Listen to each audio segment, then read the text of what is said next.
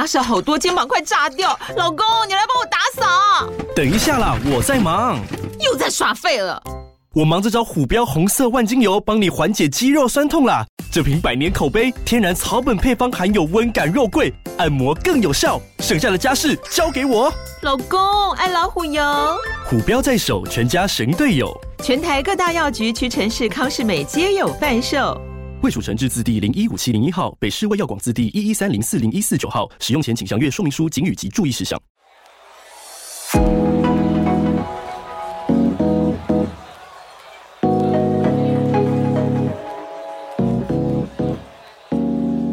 你今天工作快乐吗？快乐是一种能力，热情是一种态度。欢迎收听《快乐工作人》，陪你畅聊工作与生活、商管与学习。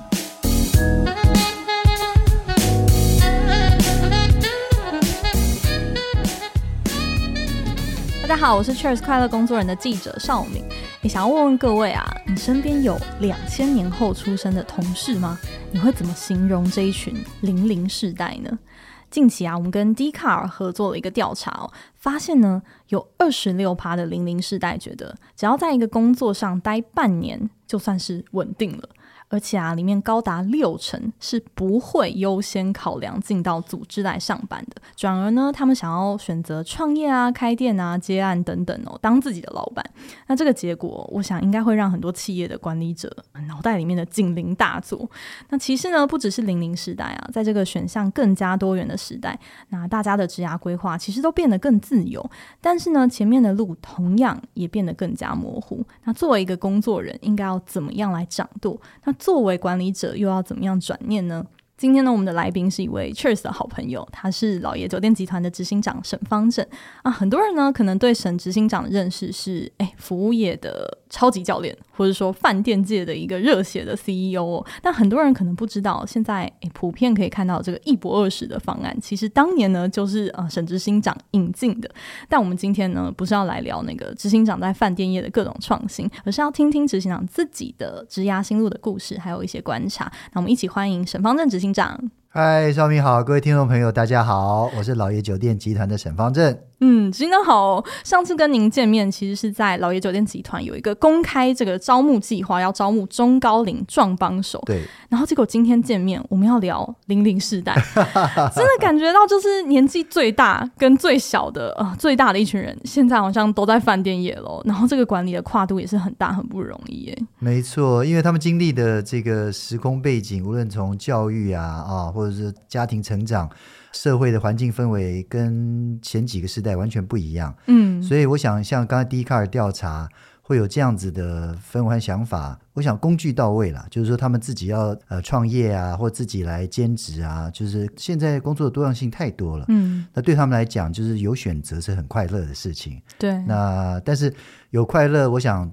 相对应该也有点风险 哦，是因为执行长，其实您一直一路以来都在饭店业，其实都跟很多前线的这些年轻的不同的世代的年轻人有互动。我想问哦，就是服务业一直都是蛮仰赖年轻时代的，而且所有年轻世代的变迁，你们应该也都是最敏锐的。过去两年，你有感受到哎，这些所谓零零世代，他们在职涯的选择上面，跟过去的也是新鲜人，同样相比，有一些不太一样的地方吗？嗯，我想其实不要说到零零后了，在零零前。我们就遇到很多问题，就是说比较新的世代，他们把工作，就算你在一个固定地方就职，刚才调查说做六个月就算固定的，对，那在对，那这如果再往前推一个世代呢，他们会认为就做一个工作，大概做一年到两年，有这个体验，这样就好了。他们所要求的成就不一定是升迁啊，不一定是说诶多快有多少薪水，而是说诶我这个我做过了啊，我知道你这个呃服务业在干嘛。我了解这个流程，我知道这个诀窍，啊，这样就够了。体验人生的一部分，体验人生的一部分啊。那然后，如果有机会，他可以回到他家乡，离他家近一点的地方，做一些他自己想做的事情。嗯，对他来讲，其实更有吸引力。那只是当然，对我们来讲更可怕，因为现在。可能从两年变成六个月，企业所面临的挑战可能就来得更大。嗯，可是我其实也蛮好奇，他们这边只待这么短的时间，那下一步呢？通常您听到他们下一步的计划会是什么？诶，我觉得他们大部分会回到家里面，离家比较近的地方，进入他自己比较喜欢的生活产业，这样的形态比较多。嗯，比如说回去家的附近的 Starbucks 做 part time，嗯，又或者是有的人就直接附近的便利商店，因为这样子爸爸妈妈其实也很开心啦，因为也许他们在读书就在外地，工作又在外地，那有机会可以回去，他就是说，哎，在外面住。啊，也经历过，在外面工作也经历过了，嗯，啊，爸爸妈妈一直叫他们回家，也许都是独子独女嘛，啊，回到家的附近，住在家里面，啊，那那有在工作，那这样对爸爸妈妈来讲，其实就很开心啊。嗯，另外一方面，住在家里面，其实开销也少，然后自己呢，只要赚到的钱，他可分配的。开销啊，诶，其实也有，其实也生活也是蛮简单的。那变成他的余裕很多，对，余裕很多呢，就是你要上网去做网拍啊，或者说帮忙人家陪打电玩呐、啊，对对对，就是各种啊赚钱的方式，就都都可以。或者是也许自己再学一点小技艺啊，帮忙做做美甲啦，反正现在的东西太多了。对，那偶尔也可以再做一下外送，变成自己玩的时间、可控制的时间和。固定的工作全部都有了，嗯，啊，那这个是以前没有的机会啊，那现在的这个社会提供了一个这样子的机会。没错，嗯、就是疫情之后，其实也有很多新兴的产业，因为可能转到网络上面，其实那个机会都被打开，而且呃，消费者接受度也是很高。然后刚刚执行长您提到那个陪玩师，我就有看到说，光是就是呃陪人家打电动、嗯、这个陪玩师的职业，月入其实可能就十万了，而且花的时间可能没有那么多。对、嗯，那也许他们大家组织的这个诱因，哇，真的是大大的降低了。对，还好，你看我还知道这些职业，这还不错，有跟上，有跟上。但其实我也想跟执行长您聊一。聊您自己的职业哦，就是当年其实您是从正大呃、嗯、阿拉伯语系毕业的嘛，然后就跨入了饭店业。其实这个也是一个蛮特别的一个选择。然后可是您一待就是这样二三十年过去了，您自己还记得您进入职场的时候，那个时候您在乎的事情是什么？嗯，我想因为以前相对来说机会比较少，嗯，那以前是职业选择我们，不是我们选择职业了，就是有一份工作呃就会很开心，尤其是如果是公司还算蛮大。那机会发展看起来那个 career 算比较可以发展很长的，嗯，反而我们我们会觉得蛮不错的，求稳，对对，慢慢的在里面学习发展啊。我们以我以前最注重的应该是学习的机会吧，因为以前学习的机会是很宝贵的。我以前在这个现在喜来登饭店工作，它是一个国外的体系，所以它给的机会，无论是学习的本身或者公司啊。我做了不到三年就派我出国，就是在国外也有学习的机会。那个时候会觉得这个资源非常宝贵，嗯。但是问题是，对于现在的学生来讲，也许读大学他就有交换到国外的机会啦。你说到国外去受训，他可能不特别觉得这个是非常厉害的。在在我们的年代，那个是厉害的不得了，嗯。所以那个差距显然它它是很巨大的，嗯嗯。但是现在年轻人考量的这些啊，想要自由啊，想要体验啊，那个时候你应该也是有这样子的想法存在的吧？欸，其实以前有人问我一个问题啊，就是说如果回到三十年前的自己的话，你你会觉得怎么样可以过的，就是工作的安排上面可以更好？我反而去跟人家说啊，我觉得如果是我回到三十年前，我可能。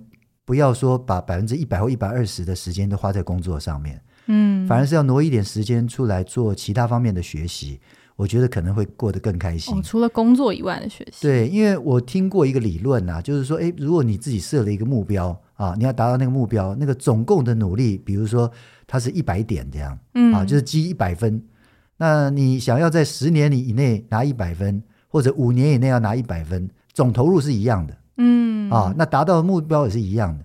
那现在就是说，如果你不用这么急，要有那个成就的话，其实路上还有很多风景啊，哦，或者说有很多生活的那个学习可以去体验。那那那个是以前的我了，但是以现在的年轻人，我想从那个成长阶段，幼稚园大家就出过国了，对不对？然后在学习的时候又又又很多元，嗯啊，然后就学考试。好，入学方法也多元。对，然后呢，从小可能从两三岁开始，你要吃什么东西，爸爸妈妈都会尊，就已经开始尊重你的意愿。那那个是一个完全不一样的环境。嗯，嗯，可能他们在很多的跑道上面都已经开始雷点。嗯，对对对，所以呃，完全不一样。嗯，所以我现在其实也很怕人家问我，或者说我自己也很少主动讲说啊，以前怎么样怎么样啊，因为因为这个很，其实这个是很难去参考的。嗯，没有办法 reference，因为完全不一样，嗯，但是还是有些东西它是一样。的哦。呃、嗯，因为就是说，哎，待在职场里面，或者用兼职啊，自己 freelance 啊，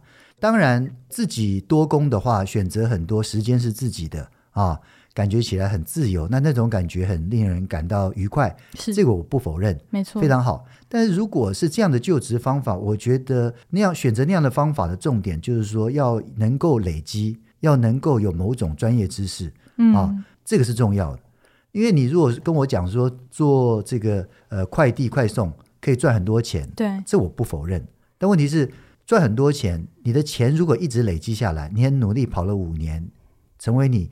转换，你没有在做快递的时候，你学的另外一样技艺啊，你投资的时间，它变成金钱，金钱变成你自己可以发展你事业的一个基金。对，那这就是一种累积。对啊，而不是说光要自由那个事情。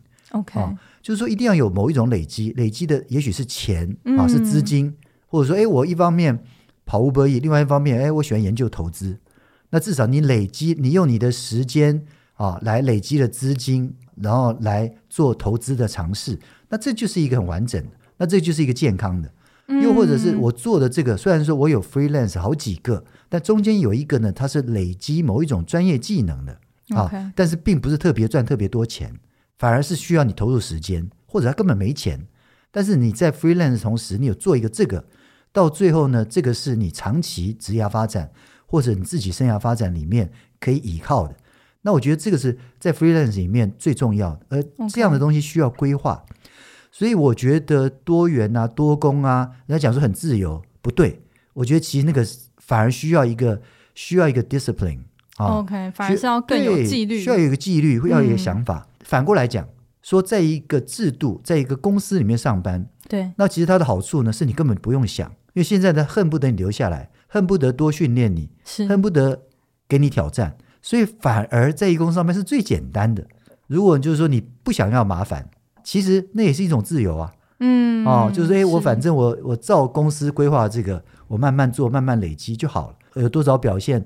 一现在，比如说服务业这么缺工，哦，你好好的做，在里面有所表现，我想你那个 reward 得到的东西应该不会太少，也是很容易被看见，很容易被看见。嗯，啊，那个反而是容易的，因为大部分人的想象啊，就觉得多元多工。啊，斜杠是比较容易的，反而我看这个东西是倒过来，在公司上班是容易的。现在来讲，嗯嗯嗯嗯，那短期的看，或者说你不看长远的，好像多工是容易的。那但是那是短期的，对。如果你看的比较长，你会发现非常困难。嗯啊，而且。你的多工一定要找到自己，就是说可发展的兴趣啊，那个东西我觉得是、嗯、反而是比较重要的。嗯，嗯但我觉得执行长讲到一个重点，就是不管你在组织内还是组织之外去做发展，其实有没有累积这件事情才是关键。对，没错。不管是金钱、知识，然后可能甚至是人脉，帮助你在组织里面对、哎、往下去走，就是有没有那个累积，才是呃对你职涯长久发展来说，就是最重要的一个判断的依据。嗯、但这个就会涉及累积与否，就会涉及你职涯到底要往哪里走嘛。那我也想问哦，就是很多人都说啊，现在未来这么的模糊，职涯规划好像做跟没做，也许没有真的差那么多。我自己是很好奇，执行长你怎么看？你相信职涯规划的重要性吗？嗯，我觉得还是很重要。就我们讲，我们现在就是可能要放大。不能讲职涯规划，可能要讲人生的规划哦。Okay, 因为现在，嗯，就像不进入组织，其实他就没有所谓的职涯问题啊。那个他马上就被放到了到一个人生规划的阶段啊。那你想想看，所以我说为什么不进入组织它更难啊？嗯，因为因为你是变成规划你整个的人生，对，到底怎么走啊？那也有人的选择，比如说，呃，人人家这样问我说，这个送快递这个事情，到底你怎样去想？我就说，哦。这个东西是这样子啊，你送快递，如果你要一直送送下去的话，嗯，那等于是你选择了一个传统性，比如说是开计程车或货车的司机这样，嗯，如果你自己的人生规划是这样，他也没有问题，对，就我喜欢一个简单的工作啊，然后做固定的时间，有我希望的报酬，这也是这就是一种人生规划，是的。但如果说我做这个不只是要这样子，那你人生规划就要更放大一点。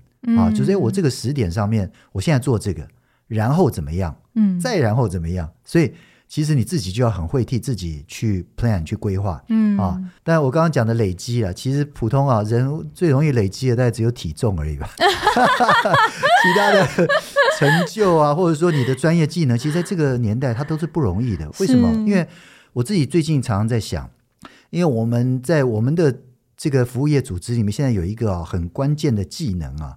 就是叫做收益管理。他们是收益管理，对，收益管理，这是在网络上面依供需、依竞争者报价，好，依市场的那个询问的资讯去决定你的定价。OK，因为现在客房的定价都是浮动的，对，所以做收益管理是一个要会看资料、要会用工具的一个职位，这样，嗯，嗯，算是蛮专业性的，也需要经验啊，需要分析能力啊，需要研判市场，听起来很专业，对不对？对，但是呢。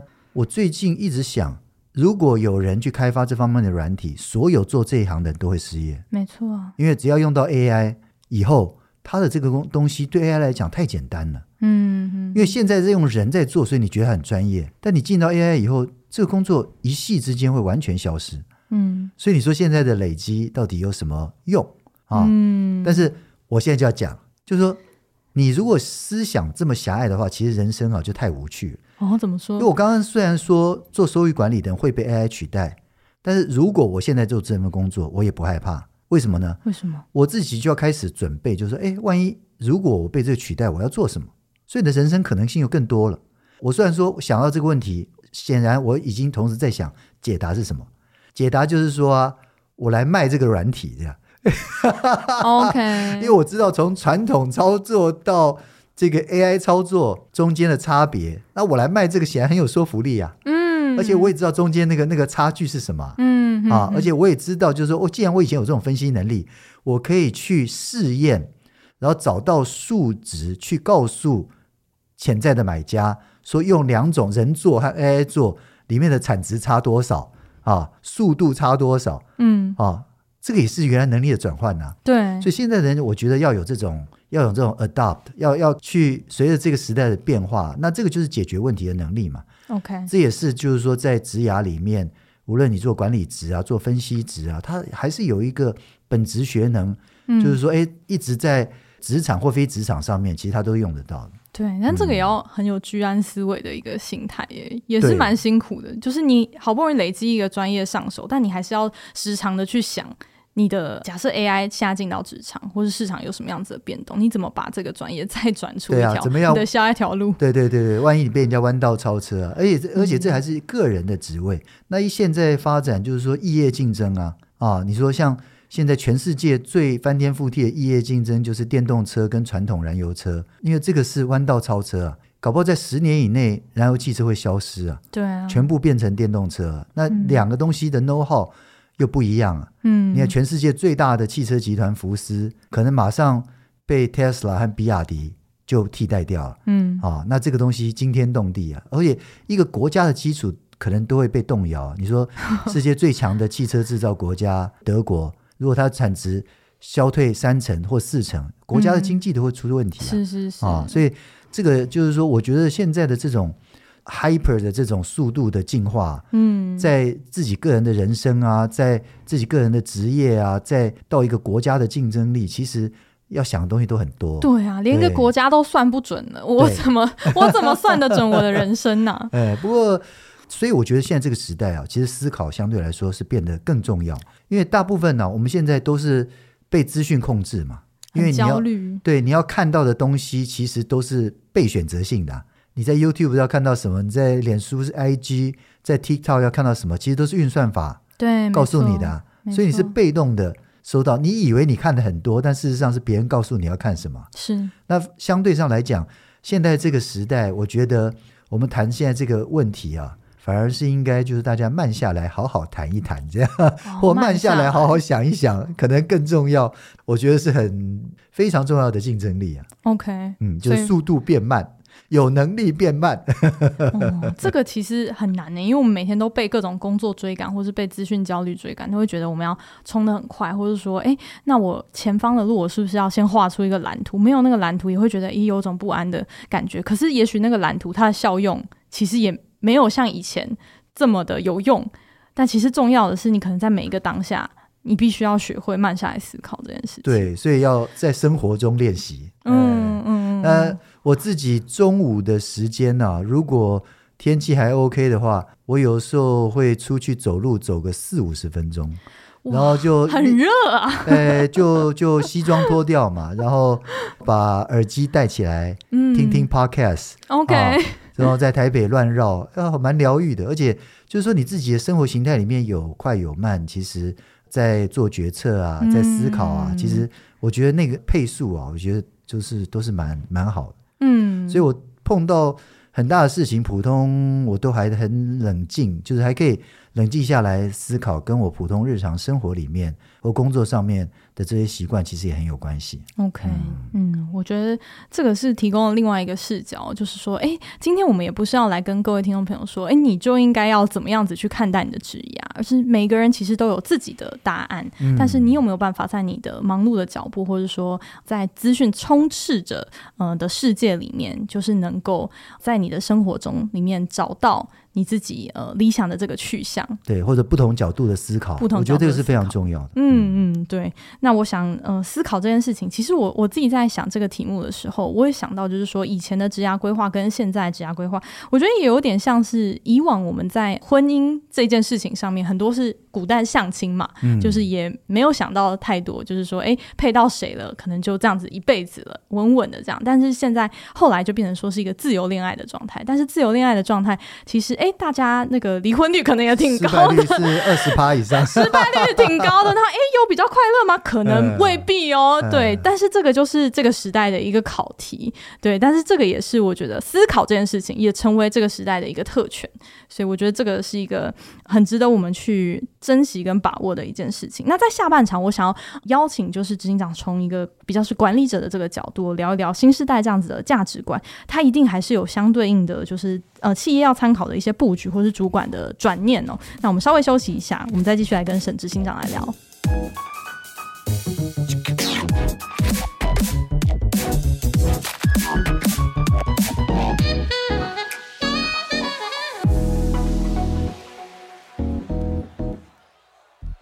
欢迎大家回到节目。诶，其实我们刚刚谈了一些，就是关于哦新时代的工作价值观的一些转变呢。我想从高阶管理者的角度，即便再怎么样，就是说，诶，还是会很鼓励大家去做思考啊，然后是活出自己想要的人生的这个蓝图。但是从企业的营运者来讲，一定是很头痛的。那金长您，在管理上面有没有也长出了一些新的战略，或是说人力布局上面也必须要做出一些规划？嗯，我们今年度在做一个就是雇主品牌活动，OK 啊，就是说我们自己经过其实就是去年呃一整年的讨论还有思考，就就是对于新的求职者，他为什么要进入一个职场做一个固定的工作啊？哦，你们自己内部在思辨这件事情，对对对，然后雇主应该要有什么个性这样？OK 啊，所以我们就今年做一个活动，一个 campaign 叫做“一起好好”，一起好好。那一起好好里有很多内容，嗯哼。那一起好好动，就是我们呢会办集团的运动会，然后各饭店都有很多社团，就是诶有很多活动可以参加啊。那有一个叫“一起好好吃”，就是我到各个饭店去，然后连我们的。连我们的总部后勤单位一个月选一个地方去，然后跟大家分享属于那个地方我觉得特别的食物，嗯，还有跟他们分享一些我觉得居住在那个城市里面它特色不一样的地方。Okay. 所以就是大家在那边吃卤味啊，吃点心啊，我我我我负责讲话 啊。那如果到快有的像下礼拜这个安排是快下班的时间，也许就是我找一个百年的品牌。吃的东西配卤味和手摇茶，但是在办公室里面很轻松，这样。软性的活动，对对对，或者我们有一起好好学啊，就是把我们除了工作以外，在我们这边工作的不一样的一起做的面向，把这个东西把它展示出来，让这个新世代的求职者觉得说，哎，哎，这个公司好像也有点不一样，因为我们讲的就是。除了工作的其他的各面向，对啊，我觉得其实是重要的。OK，因为让他们看到，哎，我们除了这个以外有别的东西。那我觉得这个是跟新世代沟通，我觉得这个是重要。嗯，嗯，因为他如果在工作里面找不到这些东西，他就会去外求，嗯又或者是他不晓得，因为他根本就不会进来了。像我们节目刚开始讲说 Dcard 这个调查，对、嗯，大部分他不想进入职场，或进入以后他待的时间很短了、啊。也许我们沟通的这些，他们连。体验都还没体验到，他就已经走掉了。嗯，但是告诉别人，就是我们有这些东西，大家可以一起做，那它是有趣的。我觉得这个是重要的。嗯，经常你有观察出来，嗯、你们设计的这那么多种类的活动里面，哪些是哎属于这些新时代他们进来之后，哎哇哦，然后反应很好的哦，一起好好玩。因为比如说我们办集团运动会哦，运动会，所以你看运动会，所以各饭店派出来参加就都是很年轻的。嗯哼，那大家参与这个还是很热血的。OK，因为我不晓得现在在学校怎么样，学校搞不好都没有运动会了吧？啊，那我们办的那个运动会又多元而且有趣的，很多都是趣味竞赛，但大家因为有不同饭店之间的竞争嘛，所以大家还是很用力的趣味竞赛，这样，嗯嗯嗯、什么飞盘躲避球啊，什么就是很多就是有一些有趣的东西啊。嗯，那我觉得年轻世代和你说我们比较资深的，大家一起在那边运动啊、比赛啊，我觉得大家的投入都是多的，尤其年轻人是很热血的。其实有机会可以参加这种活动，也会希望自己有一些舞台。对对对对对，嗯，而且这跟工作跟他一般学习都没关系嘛，啊，但是是一种竞赛。我觉得那个很好，等于是现在的真人实境节目吧。有拍起来吗？欸、我们有录，有录，有录。OK，那应该都会成为，就是也许他哪一天不在老爷工作了，还是他可能出去最记得的事情，也许就是这一系列的活动。也许你看我们那个呃运动会里面还有拔河，就是现在人搞一辈子都没拔过河吧？那、嗯、拔河累累的个要死。而且练也练的个要死哇！可是这样你们也好辛苦哦，就是光是你们呃前线的这些营运就已经够累了，找人已经够累，下班还要练习，对，还有这么多的活动。但有的时候是这样子啊，就是说我后来碰到一些曾经在我们饭店实习过的实习生或年轻的同事转职到别的地方去，他们讲起来其实都不太会讲说一起这个工作的场景，嗯，他都说哦，我们那个车那次运动会我们有参加，又或者是。比如说我在某些饭店会带员工出去，比如溯溪，嗯，啊，或者出去玩。他说：“哎，我们那次溯溪啊，怎么样怎么样？”记得的其实都是一些这个琐事，大家一起发生过的。啊，工作以外的事情、啊，那我觉得反而是令人印象深刻。嗯嗯，对。然后刚刚提到这些，应该是创造更多吸引啊、呃、年轻人可以进到组织的一些诱因。对对对对，对。那有没有一些是你们刚刚听起来就是也有一些内部的讨论，是原先的可能管理的方式，或是说作业的形态，是让这群年轻人不会想要进来的这些原因？哦、呃，所以其实从呃训练这一块，我来举例哈。嗯。训练这一块呢，其实我很早就在讲，我说现在的年轻的世代啊，其实沟通都是视觉性的这样哦，视觉性，而不是听觉性的沟通。所以你从这个员工教育训练，第一个我说老的主管不要再出来讲，因为你讲了人家没兴趣也听不懂，呃，要年轻的人出来讲啊。第二个呢，进到他的职场以后，所有的训练内容要拍成影像啊。就用影像沟通，用讲的、哦、太慢，讲的呢是事后的确认，就是学习的过程都是看片子，看完片子，然后实际操作的时候用语言做沟通做确认，就第一步是这样，第二步是这样，第三步是这样。也许看了片子忘记了，啊，所以在现场确认的时候用语言，一般的时候学习是用影像，那这样比较快。那因为现在的社会是这样子，所以我们整个在营运端的学习的内容几乎大量。用影像，那用影像就是说只能用短影音这样，因为它也不能太短。就是说一个整理房间，你要把它分成非常多的单元。嗯，OK。啊，洗杯子就洗杯子，那个收毛巾就收毛巾，就是。每一个不能太长，抓住那个专注力的那个。对对对对对对。嗯，连训练的方式也跟着改了。要改，要改。嗯。那如果是对于就是第一线的，就是天天要面对这些就是呃新时代的基层主管，我想他们就是还是要第一排啦。什什么变迁，他们应该都是最先有反应的。对他们来说，他们在管理上面有需要什么样子的新的调整吗？嗯，他们也是蛮焦虑的，这样。是。那，尤其是因为中生代啊，因为。因为主管他们是干部嘛，但是主管是受最传统的这个管理训练过去出来的啊、嗯哦。那新的世代呢，是有非常多选择，而且他也有自己的主张。嗯啊，那中生代干部是有专业知识啊，有一点管理技能，但问题是变成他最重要是沟通技巧，因为承上启下，以前中生代最主要的工作是现场管理，对啊，还有教导要靠这些人，但是现在反过来啊。因为你教导其实尽量有工具，那或者现场管理呢机制，其实现在的标准作业流程啊，或者是服务设计规划，其实就是说，哎，它可以减轻他很大的负担。嗯，但问题是沟通变成他们最重要的，因为他们是唯一有机会可以跟年轻人啊新世代沟通，嗯，然后去说服主管，就是说，哎，这个时代已经变了，变成他们的角色变成这样子。对，可是也很像夹心饼干呐、啊。对对对对，所以我自己看到的中间干部还有最高主管。对，两个都要相当的跳脱，最高主管也要去学协助说服，说现在的职场职业场域，我们在很多地方沟通的内容要不一样。嗯，以前沟通就是说多赚钱，我多发钱啊，okay, 公司成长。以前都讲这个，那现在不能讲这个。现在呢，你要这个之前你要先沟通，说我们公司是永续的，意义是什么？对对对，社区对弱势啊，对多元是友善。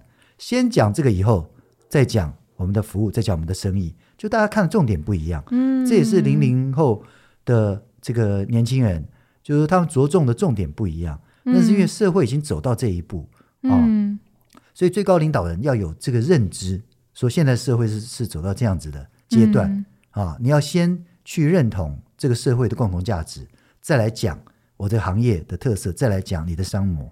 就是沟通的顺序也要倒过来，哇，这个要花很多力气耶，要花很多力气。可是每天在那个服务的现场就忙进忙出的，其实没有办法花这么多力气。嗯，但是就是说公司的主张要出来了，嗯，哦，让你的行动要出来，要不然的话，对于年轻世代来讲，你的品牌完全没有吸引力。他也觉得就是说你，嗯，好像你没什么主张，你的品牌没有什么内容，那他相对。想要工作的意愿也会低很多。嗯，去其他地方好像也没有太大的差别。嗯，对对对对，所以这个、嗯、这个也是重要的了。嗯，他给这些就是辛苦的基层主管，您会有什么样子的建议？嗯，我觉得基层主管虽然说他们年纪很轻啊，但是他也要有一个认知啊，就是现在的世代的轮替或者说观念的改造，他很短时间内，因为科技进步的太快了。那个媒体工具也进步的太快了，嗯，所以他只要在不同一个平台上，他的观念还有认知的内容，他就跟你不一样哦。就是如果从 TikTok 再转到下面一个，就是如果接触到那个人，他就是在那个同温层里面，嗯，吸收的内容就是那样子，跟你就是不一样，对。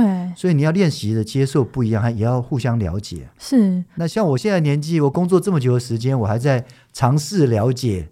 执行长有在用 TikTok 吗？呃，有在看，有在看，oh, 有在看。哎，嗯，Dcard 我也有在有在上，哎，所以都都需要，都需要，都需要，都需要。其实 IG 也有，什么都有就是了，一定都要玩一下，至少了解一下。其实不要讲说跨世代好了，就算是呃零零世代他们自己本身，我想他们看的东西也都差异很大。现在是一个非常分众的时代，对，嗯。所以也很难找到呃一体适用的，比如说沟通的方式啊，或者说哎同样的兴趣啊等等。但不会啊，像我刚刚讲几个，就是说、嗯、像环境的永续啊，对，或者是这个对多元的尊重还有认同，这个东西，我想在任何平台上，大家应该在台湾来讲。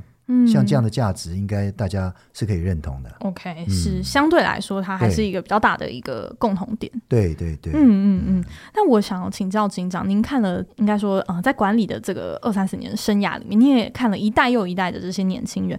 我想问您的观察，未来的年轻人他们在职场上面可能比较困难的课题会是什么？组织又可以怎么样子去帮助他？嗯，无论在组织内或者组织外，其实要一直跟上，或者是因为。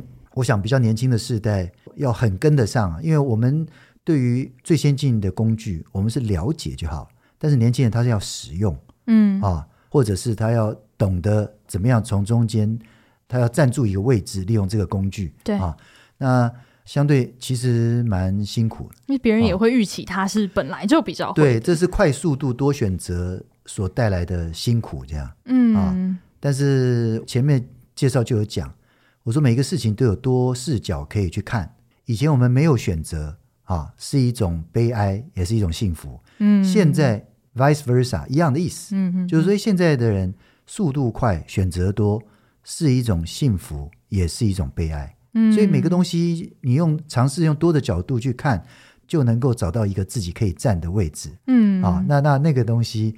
我觉得无论走到什么时代，应该都可以很愉快的过下去。始终还是要有一个转念。我想最后问执行长哦，就是说，其实不同世代对于工作之于自己的生命的一些意义啊，然后说职涯规划的这个优先顺序，其实它一定会因为大的环境而有一些变动。那针对呃每一个时代，他们可能有不同的这个价值观。有没有在执行长您的脑袋里面，你觉得这么多代您观察下来，还是有一些很久不变、始终非常重要的原则？嗯，我觉得时代再怎么改变呢、啊，或者大家对于工作的目标，嗯，或者是自己生涯规划的目标，呃，人生的目标上面，我觉得有一个不变的东西，就是可能始终要保持一个可以接受新事物或新挑战的那个勇气啊。嗯，因为有的时候啊，比如说我们学。资讯的东西、电脑的东西、网络的东西，有时候觉得就是说，这个这么快，真的很够了。这样，我还要再学吗？我还要再了解吗？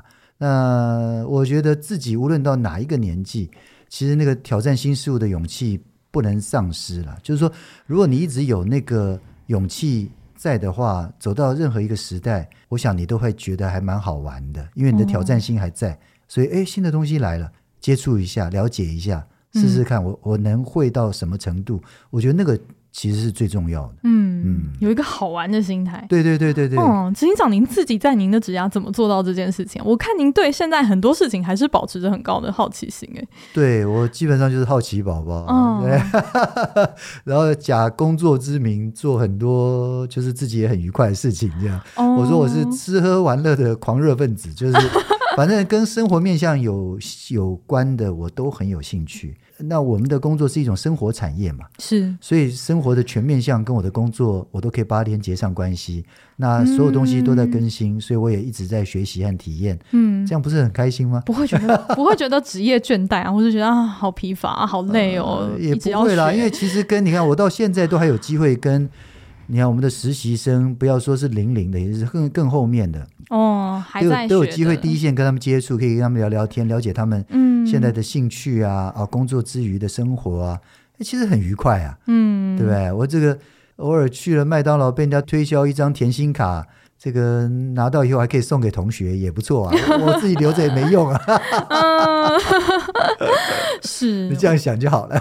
是是是，我我觉得今天执行长一直在教我们一些转念的一些功课哦。那我觉得包含今天下半场，我觉得很重要的一个提醒是，其实对于管理者或者组织来说，哎，必须要问自己一个问题了：年轻人为什么现在？要进到你的组织，为什么要来呃为你工作？其实不管是创造呃他们多元的一些体验啊，然后或是赋予呃在你的沟通的过程中，你有没有把那个意义感带出来？然后跟你能不能够多元的去拥抱新的事物，然后跟认同不一样的价值观？其实这个我觉得都是全面性的在做一些呃练习跟转换的一个过程哦。今天很谢谢沈志行长的分享，哎、不谢这个时代不要太严肃，大家好好好好享受自己的人生。是这。是给我们每一个工作人提醒，不管你是哪一个时代，基本上都可以在嗯自己的工作跟生活里面找出一些好玩的地方，然后嗯把它做成嗯。你自己想要的那个样子。那今天的节目的最后啊，我还有另外一个的消息要提醒听众朋友，那就是我们天下学习的周年庆已经正式的开跑了。那不管是经典的一些线上课程啊，纸本的畅销书，或是高品质的有声书，你可以随时随地都能掌握学习的机会。那包含沈执行长也是我们开课。的大师之一、哦。那如果你正处于这个资讯爆炸的焦虑里面，也不要错过了我们这一次的双课套组。那这次的套组是依循现代人力资源之父 Dave Orange 它的呃成长模型来设计的。那特别为了追求成长的你来量身打造。那最重要的是在六月三十之前，双课套组限定六六折。那欢迎听众朋友把握低价进场的时机，现在就点击我们节目下方资讯栏的链接吧。那我们下期再见喽，拜拜。